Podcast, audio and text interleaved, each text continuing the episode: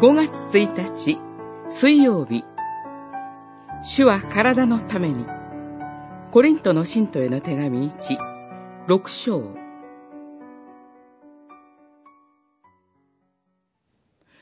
主は体のためにおられるのです。6章13節。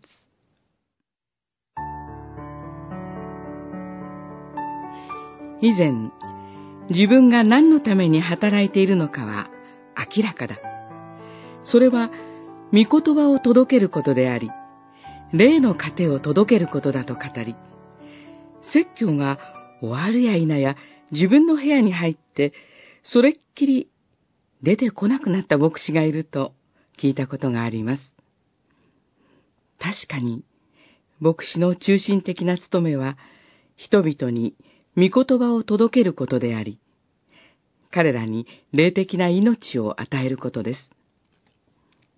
けれども、もう一方で、私たち人は霊的な命、特別恩寵だけで生きているのではありません。人は物理的な命、一般恩寵によっても生かされています。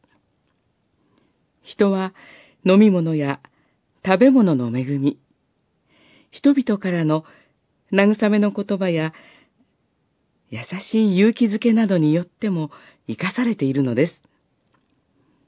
ヤコブ書にも、兄弟が食べ物や着るものに困っているときに、体に必要なものを何一つ与えないなら、何の役に立つでしょう、とあり、言葉の励ましだけを与えるものの愚かさが示されています。